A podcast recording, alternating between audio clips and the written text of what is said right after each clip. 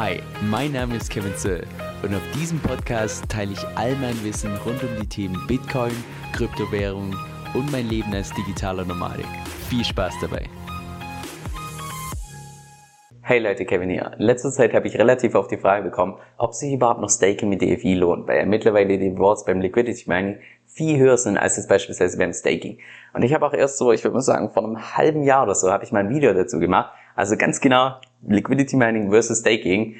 Nur das Problem ist eben, ein halbes Jahr im Kryptomarkt ist gefühlt Ewigkeit, da hat sich so viel geändert. Von daher dachte ich mir, es wird mal wieder Zeit für ein Update, dass wir das mal ein bisschen genau unter die Lupe nehmen. Und zwar ganz genau meine ich damit Staking mit DFI versus Liquidity Mining mit Bitcoin mit DFI. Was sind da die Chancen, was sind die Risiken und was von beiden ist überhaupt besser? Also lasst uns auch direkt mit den Chancen beginnen. Und da müssen wir uns insbesondere zwei Punkte ein bisschen genau anschauen. Und zwar erstens den potenziellen Kursgewinn und natürlich auch zweitens die Rewards. Lass uns mal beim Kursgewinn starten. Und zwar Angenommen, du bist jetzt zu 100% im Staking, das heißt nur in DFI investiert und DFI, der Preis, sagen wir mal im Zeitverlauf, tut es sich verzehnfachen. Dann nimmst du natürlich auch beim Staking den vollen Kursgewinn mit. Jetzt beim Liquidity Mining, da wäre das nur dann der Fall, wenn nicht nur DFI ansteigt, sondern natürlich auch das andere Paar, in dem Fall Bitcoin. Sollte jetzt allerdings Bitcoin beispielsweise nur 5x machen, in der gleichen Zeit DFI 10x, dann bekommst du so in etwa das 7,5-fache. In der Realität noch ein bisschen weniger wegen den Impermanent Loss, aber der ist damit so 5, 6 Prozent meiner Meinung nach vernachlässigbar klein. Das heißt in Kurzfassung, was den potenziellen Kursgewinn angeht, wenn du davon ausgehst, dass DFI Bitcoin outperformt, könnte in dem Fall, also rein aus der Perspektive, das Staking besser sein. Wenn du davon ausgehst, dass Bitcoin DFI outperformt, dann könnte in dem Fall Liquidity Mining besser sein. Dann zu den Rewards. Wenn du jetzt beispielsweise Stand heute Staking bei Cake betreibst, da bekommst du derzeit so ungefähr 40% APY pro Jahr. Und APY ist im Prinzip nur, dass da die ganzen Zinseszinseffekte schon mit berücksichtigt sind. Wir können uns das Ganze auch beispielsweise über DFX machen. Da sind die Gebühren meiner Meinung nach relativ vergleichbar. Oder alternativ, dass du das Ganze über Cake machst und auch deine Coins noch zusätzlich für 10 Jahre einfrierst. Dann bekommst du derzeit eine APY von so ungefähr 96%. Würde allerdings auch bedeuten, dass du ganze 10 Jahre nicht an deine Coins rein kannst. Und deshalb ein bisschen weniger vergleichbar mit dem Liquidity Mining. Deshalb vergleiche ich mal heute nur wirklich Staking mit DFI ohne Freezer mit dem Liquidity Mining mit Bitcoin. In der Theorie könntest du natürlich auch deine eigene Maßnahme aufsetzen, sodass du im Prinzip die vollen Rewards bekommst, ohne irgendwelche Gebühren. Nur das Ganze ist für die Praxis, ich würde mal sagen, einfach ein bisschen aufwendiger, muss man sich auch mit der Technik und so weiter auskennen. Und zweitens brauchst du dafür natürlich auch 20.000 DFI, was jetzt für die allermeisten kleinen Leger wahrscheinlich eher weniger gemacht ist. Jetzt beim Liquidity Mining bekommst du derzeit als Rewards ganze 64% APR. Und wichtig, hier sprechen wir von APR und nicht APY. Und der Unterschied ist ganz einfach der, dass bei APR nicht die Zinseszinseffekte mit berücksichtigt sind.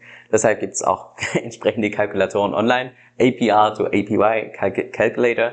Und wenn du da entsprechend die 64% eingibst bei einer täglichen Verzinsung, dann kommen wir auf eine APY von so ungefähr 90%. Und die Zahl ist dann tatsächlich vergleichbar mit der Zahl, die auch beispielsweise bei Cake ange angezeigt wird beim Staking.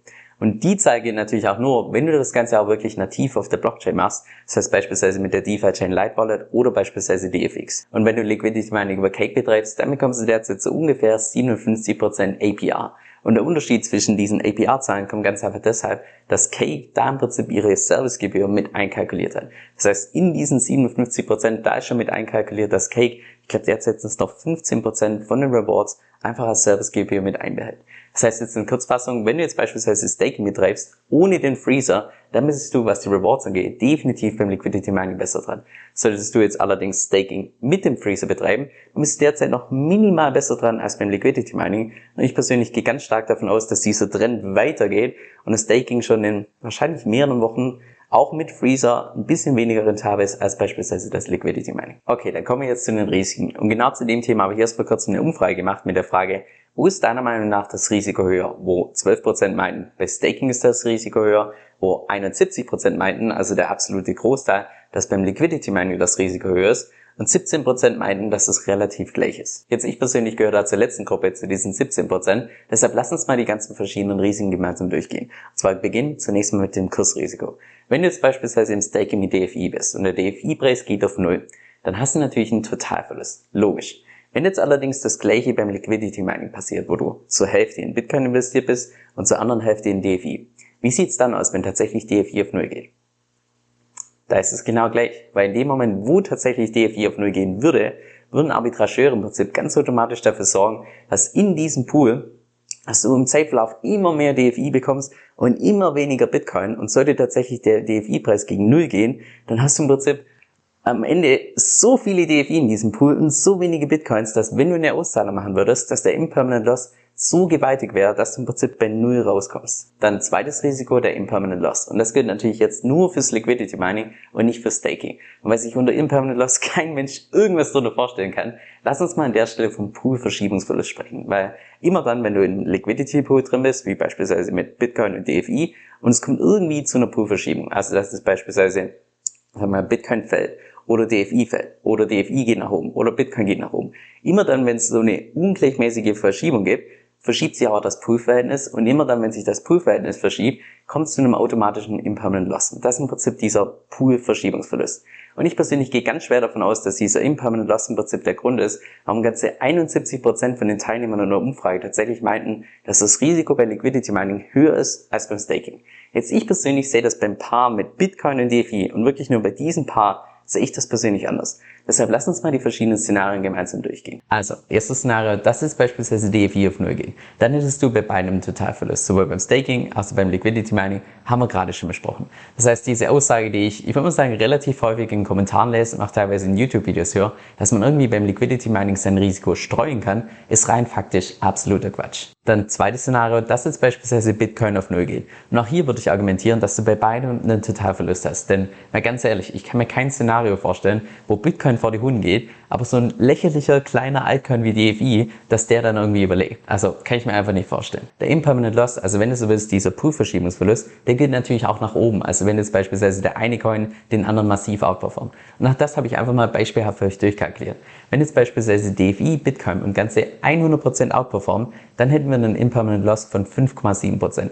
Bei 200% Outperformance sprechen wir von 13,4%, bei 300% von 20%, bei 400% Outperformance sprechen wir von 25,4% Impermanent Loss und bei ganzen 500% sprechen wir von einem Impermanent Loss von so rund 30%. So, alles über 50, 500% halte ich persönlich innerhalb von einem Jahr für, ich muss sagen, relativ unrealistisch. Und das heißt jetzt wiederum, wenn du jetzt beispielsweise beim Liquidity Mining um 30% mehr Rewards bekommst als beim Staking, dann wäre selbst der Worst Case, also der schlimmste Impermanent Loss nach oben, wäre sogar noch abgedeckt durch die mehr Rewards. Und letztes Szenario noch, dass jetzt beispielsweise Bitcoin DFI stark outperformt, halte ich persönlich für ziemlich unrealistisch. Weil wenn es tatsächlich so kommen würde, dann würde wahrscheinlich einfach der DFI-Preis von sich aus komplett kollabieren, weil es dann einfach ja, weil DFI dann einfach von einem Chancen-Risiko-Verhältnis nicht mehr wirklich ein attraktives Investment ist. Also in Kurzfassung, beim Liquidity Mining, da gehst du zwar eine Doppelwette ein, weil du dann tatsächlich vom Kursverlauf von zwei verschiedenen Coins abhängig bist. Allerdings ist es in der Praxis so, dass wenn DFI auf Null geht, dann bist du sowieso, hast du bei beiden einen Totalverlust. Wenn Bitcoin auf Null geht, würde ich auch behaupten, dass du bei beiden einen Totalverlust hast. Und angenommen, wir sehen jetzt tatsächlich eine krasse Outperformance von beispielsweise DFI gegenüber Bitcoin, selbst dann bekommst du einfach derzeit beim Liquidity Mining so viel mehr Rewards, dass es den Impermanent Loss wieder ausgleicht. Dann das dritte Risiko, was wir haben, ist das sogenannte Plattformrisiko. Denn wenn du jetzt beispielsweise Staking Liquidity Mining mit irgendeiner Plattform betreibst, wie beispielsweise Cake DeFi, dann könnte es ja unter Umständen sein, dass erstens die Plattform gehackt wird oder zweitens die Betreiber davon oder vielleicht nur einzelne Mitarbeiter einfach Betrüger sind und dementsprechend Geld stehen. Und ist das Geld erstmal weg, dann ist es wirklich weg. Wir haben da bei so einer Plattform keine gesetzliche Einlagensicherung. Das heißt, ja, ist dein Geld weg, dann ist es weg. Wenn du jetzt allerdings Staking Liquidity Mining nativ auf der Blockchain betreibst, dann hast du natürlich kein Plattformrisiko. Und das Ganze ist auch beim Liquidity Mining relativ simpel, indem du einfach die DeFi-Chain Lightwallet benutzt oder beispielsweise auch DFX. Jetzt beim Staking, da könntest du natürlich in der Theorie deine eigene Masternode aussetzen, aber wie gesagt, erstens musst du da technisch entsprechend fit sein und zweitens brauchst du auch dafür 20.000 DFI, um so eine eigene Masternode zu betreiben. Und zuletzt gibt es natürlich noch das Smart Contract Risk, das heißt irgendwelche Bugs, irgendwelche Fehler im Code und das gibt es natürlich bei jedem einzelnen Blockchain-Projekt, inklusive auch Staking, inklusive auch Liquidity Mining, inklusive Bitcoin, inklusive DeFi-Chain. Das gibt's immer dann, wenn wir irgendwas mit einer Blockchain machen, weil im Prinzip eine Blockchain nur Code ist. Und gibt's bei Code irgendwelche Fehler, dann kann es natürlich auch entsprechend zu Problemen führen. So, dann kommen wir jetzt zu meinem persönlichen Fazit. Was ist jetzt wirklich besser? Staking mit DeFi oder Liquidity Mining mit DeFi und Bitcoin?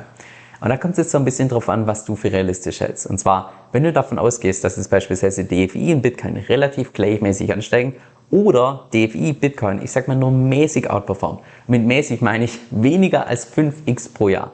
dann halte ich persönlich Stand heute Liquidity Mining für rentabler als beispielsweise das Staking.